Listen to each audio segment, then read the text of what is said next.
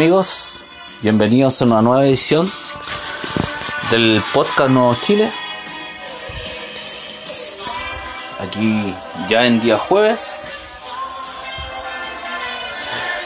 ya a mediados de semana. Y bueno, vamos rápidamente con uno de los temas del día de hoy. Que espero que traten de escuchar bien y de, eh, y de analizar bien las cosas que voy a tratar de entregarles. Porque este es uno de los temas más difíciles de, hacer entender a la gente y uno de los temas más difíciles de, tratar y de que haga y que, la gente haga conciencia de ello. Vamos a hablar de la manipulación de, ma- de masa y la manipulación de los medios de comunicación y esto es muy importante. Todo tiene que ver con esto. Muchas cosas. El, muchas veces eh, ustedes han escuchado, no, es que esos son los medios de comunicación los que reproducen estas cosas. Son los medios de comunicación los que interceden y hacen hacer una una una especie de de juego mediático para que la gente piense lo que los medios de comunicación quieren que piensen. Y la verdad es que sí. La verdad es que es verdad. El problema es cuando los medios de comunicación siempre han existido con un pensamiento político. Siempre los, los medios de comunicación han tenido un dueño. Eso, como toda empresa, los medios de comunicación son una empresa. Pero ¿qué sucede? Antiguamente veíamos medios de comunicación que eran de izquierda, de derecha, eran sindicalistas, eh, medios de comunicación que eran eh, quizás nacionalistas, medios de comunicación que eran eh, totalmente independientes, etcétera, etcétera, etcétera, etcétera. Y, ma- y teníamos un... Antiguamente, estoy hablando hace unos 50 años atrás, 60 años atrás.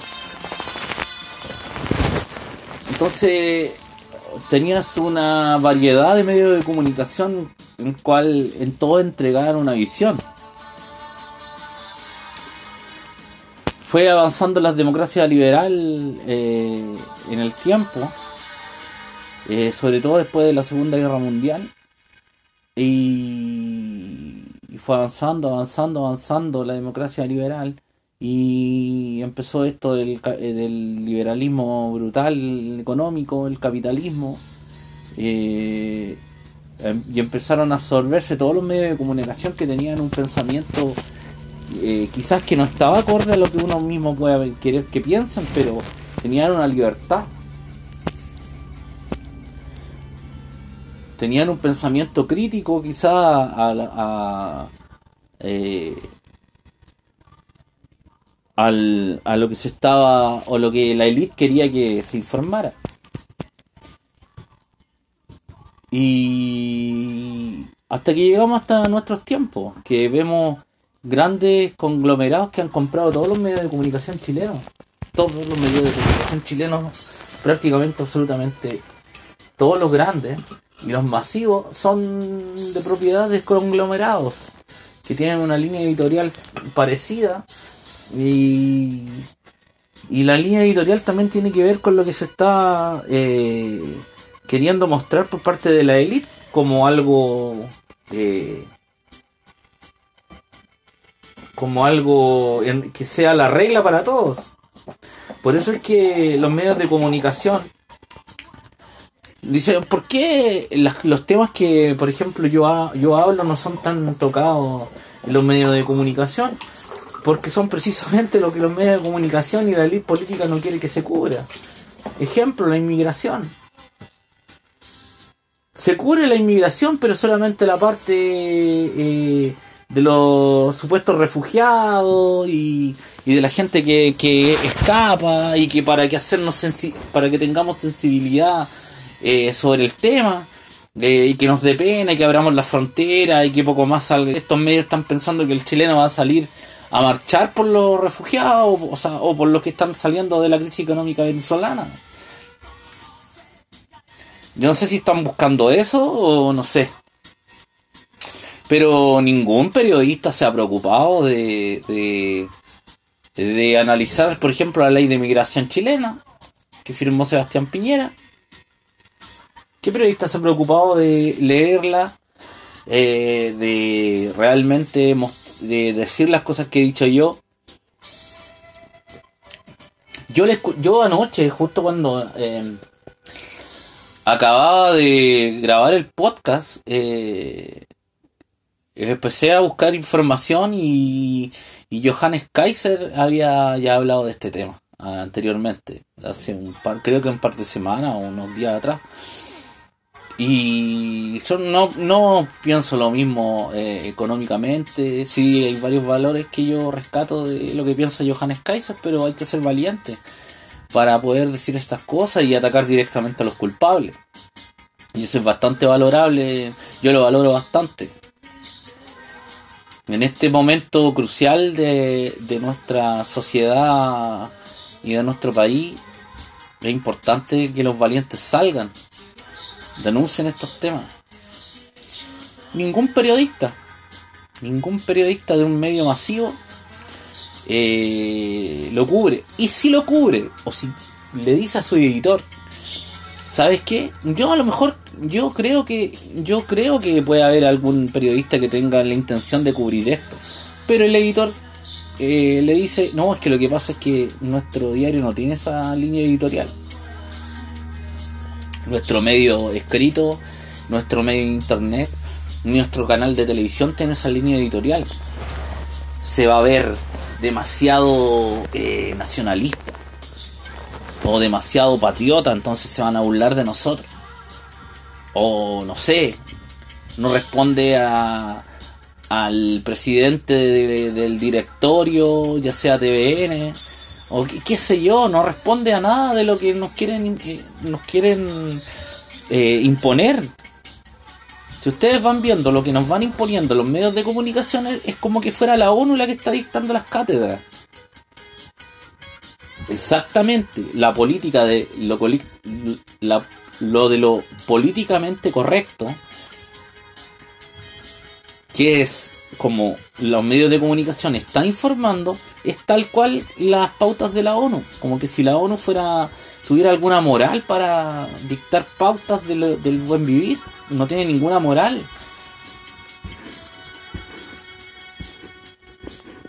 Primeramente, miembros de la ONU son países como China,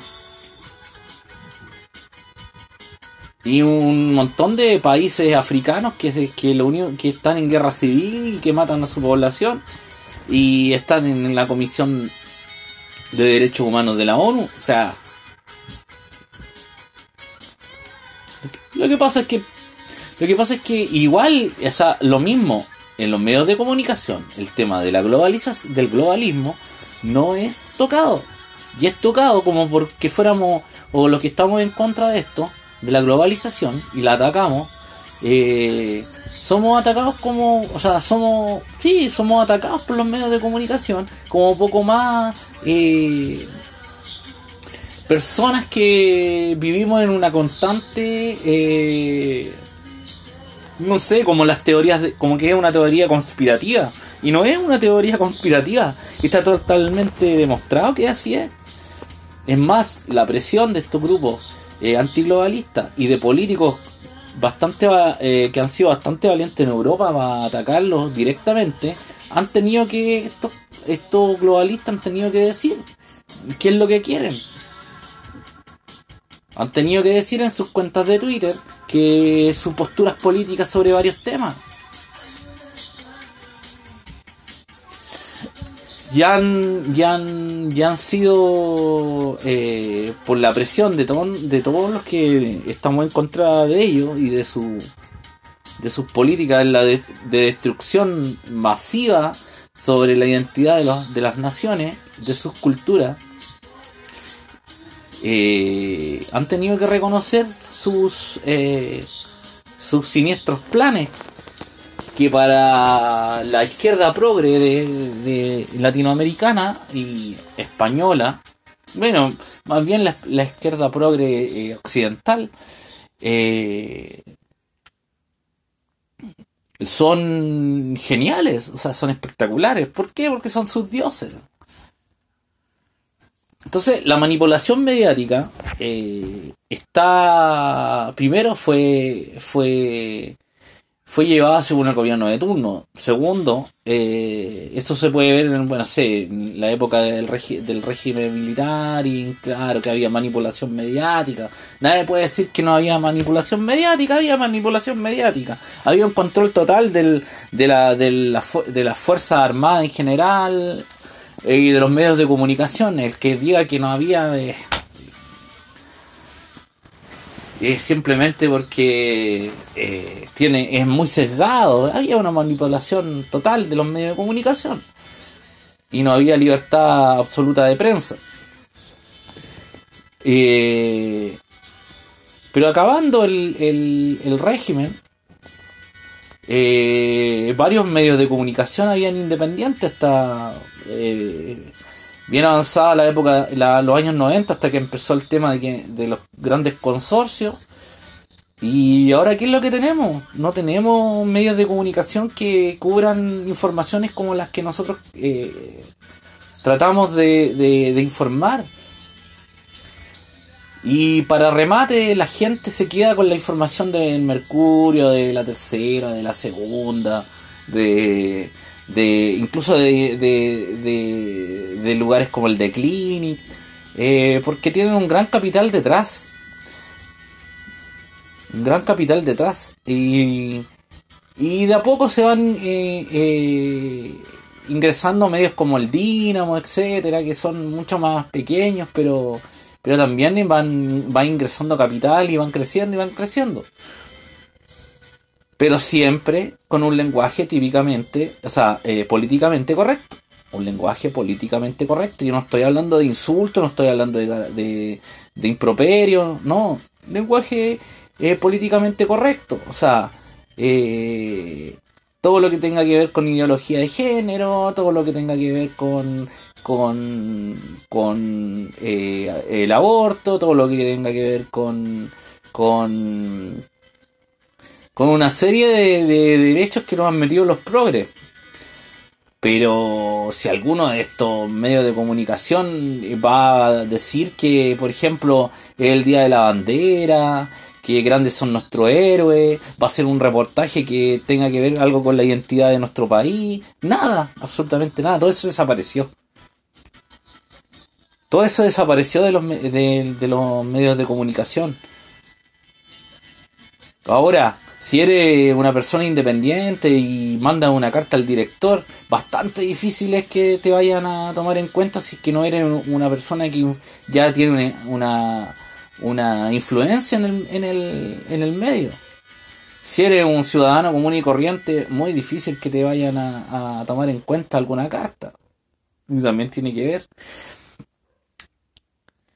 y la manipulación mediática eh, que estamos viendo ya en este tiempo, ya hablemos 2000, ya podríamos decir 2016, 2017, 2018, 2019 y de aquí en adelante ya llega a ser burda. O sea, eh, vemos los reportajes del canal de Canal 13, eh, sobre el tema de Chacayuta y que nos hacen, tratan de hacernos sentir culpables sobre un tema que los chilenos no tienen nada que ver. Los chilenos no tenemos nada que ver con el tema venezolano. Pero nos tratan de hacer sentir culpables y que eh, tratan de cubrir el tema en, y esto fue en Tacna, ni siquiera en, eh, en la frontera misma. Van a Tacna, se gastan recursos en ir a Tacna eh, entrevistan a toda la gente. Y, y sin decirlo, pero con un lenguaje bastante eh, que da pena, eh, tembloroso. nos tratan de hacer sentir culpables como nación. Si ese es el, es el mensaje. Ese es el mensaje. Y así lo mismo hacen los periodistas ancla de estos noticieros. de, de todas estas noticias. Yo tengo un, un, gran respeto por sobre varios periodistas, porque creo que tratan de hacer su trabajo, o son bastante profesionales para dar su trabajo, pero, la, pero no son independientes. Y ese es el problema con, su, con la credibilidad que yo les doy. Y hay periodistas que yo les tengo bastante respeto, pero no son independientes. No son independientes. A mí me gustan los. Lo, o sea, no es que me gusten, sino que yo respeto mucho más a un periodista que he echado del medio de comunicación por quizás no seguir las pautas editoriales. Para mí tiene un respeto eh, muy grande que un periodista que se lo lleva 30, 40 años en un medio de comunicación respetando la... ¿Por qué? ¿Por qué? Porque ustedes me van a decir, no, pero es que eso es lo que manda su trabajo. Pero el periodismo es diferente. Se, supuestamente el periodismo debe ser... Eh, debe ser, debe tener ética. Y no puede informar cosas que no son verdad. Y ahí es donde la diferencia con otros, con otros, es como es como la ética eh, judicial. Pero por eso es que es tan es difícil eh, eh, eh, analizar la ética judicial depende del lado que, que, sea, pero pero con los periodistas yo prefiero muchas veces prefiero seguir y leer información independiente. Porque, por ejemplo, a ver, una muestra burda y, y, y, que yo no, yo, yo cuando vi la información dije que no puede ser, o sea, esto debe ser una parodia. Eh, dije, pero si no es 28 de diciembre, ya estamos. No, ya no, no, no, es, no es el día de los inocentes. Cuando vi el. Ese, cuando eh, Daniel Matamala se prestó para el show ahí en en Venezuela, en el supermercado, eh, no mostrando ni siquiera un, un plato de o, un paquete de arroz o algo que dijera ahí. Nada comestible. Mostrando eh, eh, cosas de aseo eh, papel higiénico etcétera. Pero y, y, más encima dice que estaban en un sector de solamente militares.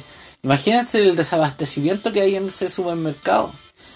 Que tenían dos o tres, dos o tres productos y no había nada más. Imagínense lo, mal que, está Venezuela.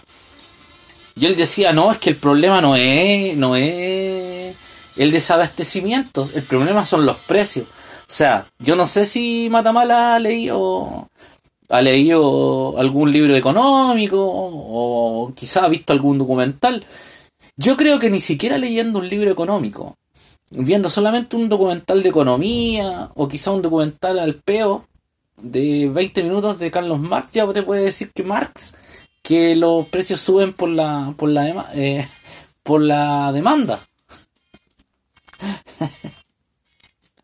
Qué increíble. Obvio que los precios están por las nubes porque no hay, no hay productos. Es por eso que están los precios tan altos. Pero él dice que los precios eh, están altos porque, o sea, que no hay desabastecimiento, que solamente hay precios altos. Increíble. Yo no sé si es falta de preparación o, definitivamente CNN se prestó para el show. Yo le, le, les prometo que yo no sé cómo Matamala después se puede parar eh, eh, en CNN Prime y tener credibilidad ante ese reportaje, ese reportaje fue burdo. Es como, es como, eh, ya ni siquiera fue un, un, reportaje o... A mí era lo mismo que nos mostraba la URSS, es como propaganda.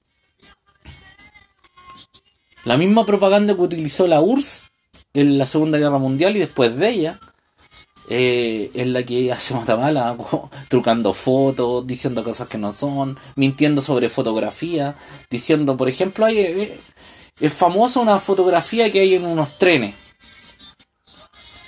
En, que supuestamente eran eran eran eh, eran judíos que venían, que eran cuerpos de judíos que venían en un tren lleno de esquelético, en un tren, y realmente no era eso, eran, eran, eh, eran prisioneros que iban a, lo, a Siberia. Esa era la fotografía.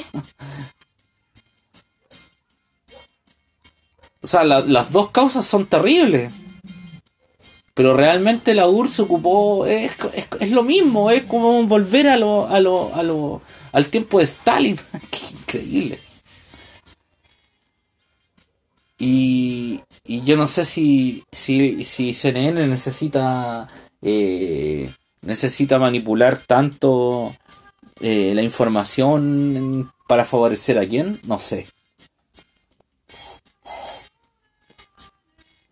una cosa es que estén en contra de Trump y que estén en contra de, quizás de, de, la derecha política en los países. Eh, porque ellos tampoco son, ellos no son comunistas, ellos son liberales. Entiendan esto, ellos son liberales. El CNN en sí es liberal. Ellos quieren una, una, una, una, democracia liberal, pero eh, protegida, como se como diría yo, con una serie de derechos. Esa es la línea editorial que ellos tienen. Si ustedes se fijan bien en las cosas que ocurren, siempre son eh, llevados a los derechos, a los derechos, a los derechos. Y la, la, línea editorial, por ejemplo, o lo que habla Mónica Rincón, siempre es contra el, el, desposeído. Eh, por ejemplo, el tema de, la, de los mismos migrantes ¿qué tenemos que hacer como país? Nosotros no deberíamos hacer nada. si no es nuestro problema. Si fuera por, por, por si fuera por preocuparnos de, de, de, por ejemplo, del hambre y la miseria en Venezuela, también deberíamos preocuparnos de África. Nosotros no nos da. Y lo que hay que hacer es que una unión de todos los países de Latinoamérica en contra de Nicolás Maduro y sacarlo del poder porque está afectando la soberanía de todos los restos de los países de Latinoamérica. Eso es lo que hay que hacer. Lo otro, ¿por qué los medios de comunicación, CNN, que se cree tan pluralista y tan eh, guiando a la verdad y etcétera, ¿por qué no ha informado y no ha hecho una investigación sobre la inmigración haitiana? Pero una investigación real, persiguiendo a los culpables, eso, eso es lo que tienen que hacer, pero no lo hacen porque no está en su línea editorial. Ellos son, es un medio globalista, quiere que todo el mundo, quiere una multiculturalidad que el mundo no quiere. La multiculturalidad la quieren los globalistas, pero no los pueblos del mundo. El, el, el, chileno, el venezolano, el colombiano, el argentino quiere vivir en su país con argentinos, con colombianos. Y sí, está, sí, sí, le gustaría quizás conocer a algún argentino, pero no que se llene, o sea, un argentino no me gustaría tampoco que se llenara de chileno allá. Eso es lo que quiere la gente, pero nadie lo dice, ningún político lo dice porque son unos cobardes. Son cobardes, todos los políticos. Y los medios de prensa chilenos también. Son cobardes. Así que ojo con los medios de comunicación. Traten de escuchar otros medios, de, leer. Yo creo que la verdadera información va a tener que ser escrita eh, porque se viene la terrible censura. La censura que ya está aplicando YouTube. Y por eso he, pensado bien si hacer un canal de YouTube. Eh, realmente, yo lo que hago es subo el podcast de YouTube. Pero realmente hacer, hacer un, canal de YouTube eh, mostrando imágenes, mostrándole evidencia de lo que estoy hablando es bastante. Me van a, yo creo que van a censurar muy rápido el canal. Eh, así que por el momento prefiero que sea así eh, un podcast. Pero también lo pueden encontrar en YouTube. El tema es que que vamos a tener que volver a, antiguamente a que la gente eh, eh, no se informe tanto por los medios de comunicación, que vea los primeros 20 minutos. Los primeros 20 minutos no están sesgados, casi nunca. Después de los 20 minutos vaya a haber puros reportajes llenos de sesgo ideológico. ¿ya? Y volver a, leer libros antiguos, volver a, leer la literatura económica de, de, de, de, todos los pensamientos ideológicos. Es bueno leer eh, el marxismo, es bueno leer el liberalismo. Eh, y es bueno leer a, grandes o, personas que han destruido también patrias para saber cómo pensaban. Si la mejor forma de no destruir tu país es leyendo a las personas que lo han destruido o han destruido países. ¿Por qué? Porque eso es precisamente lo que no hay que hacer. El nacionalismo a nivel mundial eh, también tiene que encontrar una forma de no caer en, en errores que cometió en el pasado. Y, hay que, y eso hay que, hay que llevarlo a la práctica. ¿Cómo? Eh, no cometiendo los mismos errores, no sesgando, no, no uniendo realmente a toda la población, no dejando ni ninguna raza ni ninguna cultura afuera. realmente un nacionalismo que, que sea eh, que tenga futuro es un nacionalismo que, no, que solamente mira la patria sin, sin ver su, su raza ni su, ni su cultura. Así que eh, esos amigos con el tema de los medios de comunicación estamos ya siempre siempre han sido manipulados siempre han sido manipulados pero ahora hay una una una, podemos elegir tan pocos medios de comunicación masivos que lo que hay que tratar de hacer es leer medios independientes. Leer, informarse por sí mismo, es decir, cuando yo veo una noticia, esto será tan verdad, y empezamos a buscar, es cosa de meterse. Todavía, todavía lo podemos hacer. Entrar en Google, todavía no está, está censurada las búsquedas todavía podemos entrar en Google y decir esto será verdad y vemos otra información siempre de medio independiente y vemos que no es tan así. Y siempre tenemos que buscar quién nos está informando. Si esa información es de izquierda, lo más probable es que sea ideológica. Si es de extrema derecha o de derecha eh, eh, conservadora, hay que ver, es que siempre uno tiene que analizar la extrema izquierda, la extrema derecha o los extremos, para no, no ser amigos, y llegar a un punto medio. Decir, pero es que nunca va a ser tan, tan, tan así y nunca va a ser tan, tan así. Nosotros estamos al medio, nosotros no somos de centro, los nacionalistas. Pero la diferencia es que no le creemos a ninguno de los dos. Y ahí es donde nosotros tenemos que, marcar eh, y tratar de informar y, tratar de decirles, mira, esta información es real, eh, replicar lo que realmente eh, lo que se está informando es verdad, decir, mira, esta noticia pasó y está cambiando y esto es verdad. Y hablar de manipulación mediática. Así que, eso amigos, les dejo ese esa inquietud con los medios de comunicación. Ahora me voy a referir al paro de profesores.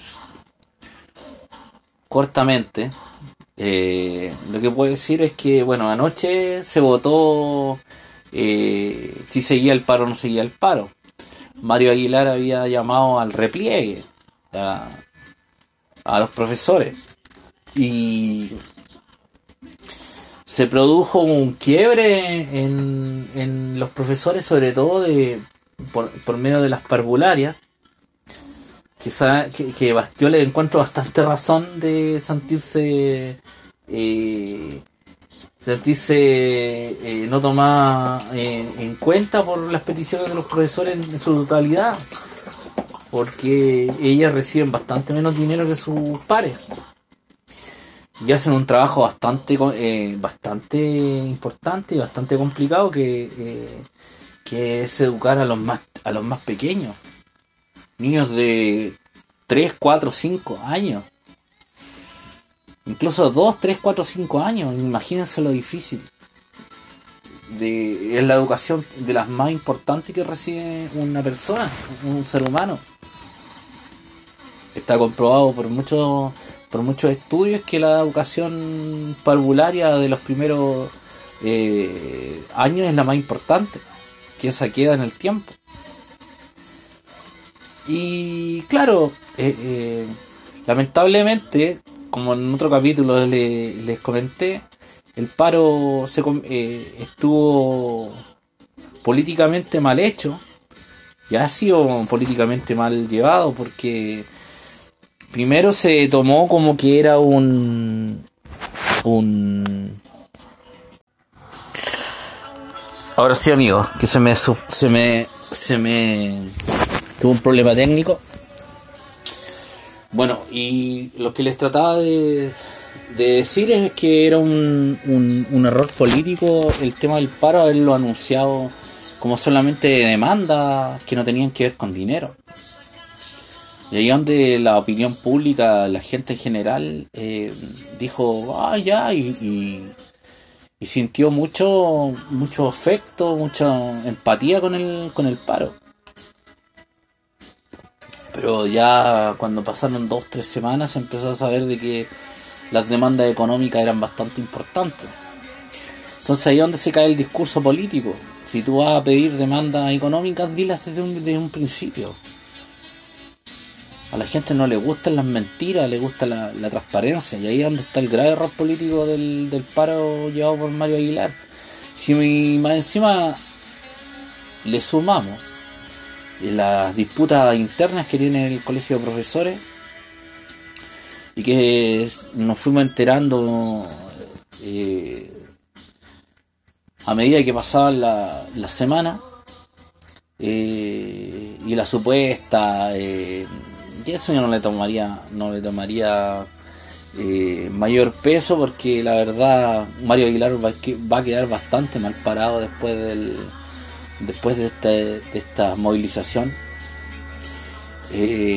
sobre supuestamente una, una elección a gobernador pero la verdad que alguien que no puede gobernar bien a un, colegio de profesores difícilmente va a poder gobernar o va a poder, claro, gobernar una, una provincia completa. Así que se votó, se votó anoche y, por un estrecho margen, creo que de 200 votos, los profesores, eh, yo creo que bastante... Eh, bastante equivocados votaron porque votaron por seguir un paro que eh, va a continuar y comienzan las vacaciones de invierno. De hecho, yo tengo unos sobrinos que ya salieron de vacaciones de invierno, salieron el día de ayer. Entonces, yo no le veo el sentido de estar en paro y en vacaciones de invierno a los niños. O sea, ¿cuál es el efecto o la causa o, el, lo que les puede ayudar a ellos estar en paro cuando los niños no están en clase? O sea, no le veo ningún sentido absolutamente ningún sentido. No va a afectar en nada, porque un paro, una huelga, lo que busca es afectar un poco la economía del, de al que le está haciendo la huelga, si ese es el efecto. O sea, que hacerte perder dinero para que tú eh, eh, entre a negociar y me dé algo a cambio, si no, no tendría ningún sentido los paros, las huelgas, las movilizaciones. Entonces, con que los niños salgan a clase, yo no le veo el sentido a seguir en el paro. Yo creo que esto más es una disputa interna en el colegio de profesores más que más que que hayan querido seguir en el paro. Yo creo que la yo creo que internamente se le no se le no se le valorizó a las parvularias como como ellas querían y quizás fue un punto que se dejó al final. Eso es lo que uno no sabe en la negociación se sabe después con el tiempo, se sabe después cuando pasa mucho, mucho, mucho, mucho, mucho, mucha agua debajo del puente es cuando se saben todas estas negociaciones y los detalles de ellas.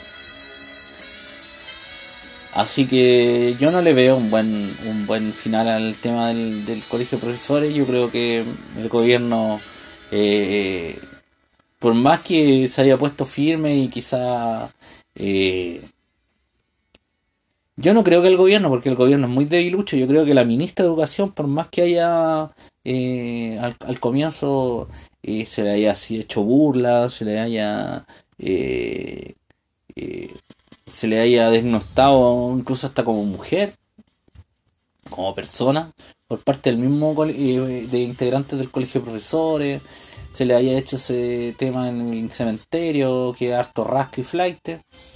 Eh, al final yo la veo que, en este momento ella tiene ella está mejor parada. Al final el gobierno eh, eh, ofreció quizás más de lo que ellos pensaban. Pero el problema interno del colegio de profesores y el mal manejo que tienen internamente el que los llevó a seguir en el paro. Ahora dudo que el gobierno les vaya a dar más, más más cosas después del después del, de lo que dijo Mario Aguilar el día lunes, que era el momento de replegarse. Y esto de, llamar a replegarse es como es como que fueran un un un ejército. Y no son un ejército, son un, son colegio de profesores, tienen que volver a pensar como profesores, no como un, un, un ente manejado por la izquierda. Mario Aguilar es del Partido Humanista. Espero que, que las próximas elecciones a profesores salgan todos estos viejos apernados que llevan años como Bajardo y que realmente venga una salida nueva, no izquierdizada, que tampoco sea derechizada ni nada, sea una persona independiente que quiera lo mejor para la educación pública. Y que esperemos que no muera porque está, yo creo que ni siquiera está en la UTI y debe estar... Eh, debe estar muerta con esperanzas de vida. De, estar en reanimación la educación pública en este momento. Así que eso amigos, les dejo eh, esto es lo que eh, les puedo conversar en este capítulo. Ojalá lo puedan eh, lo puedan compartir, se puedan suscribir, ya sea por Spotify, por ebook, por SoundCloud. no sé si dije Spotify, por Spotify eh, por Google Podcast. Eh, yo sé que se escucha bastante bien. Eh, se mejoró bastante el audio.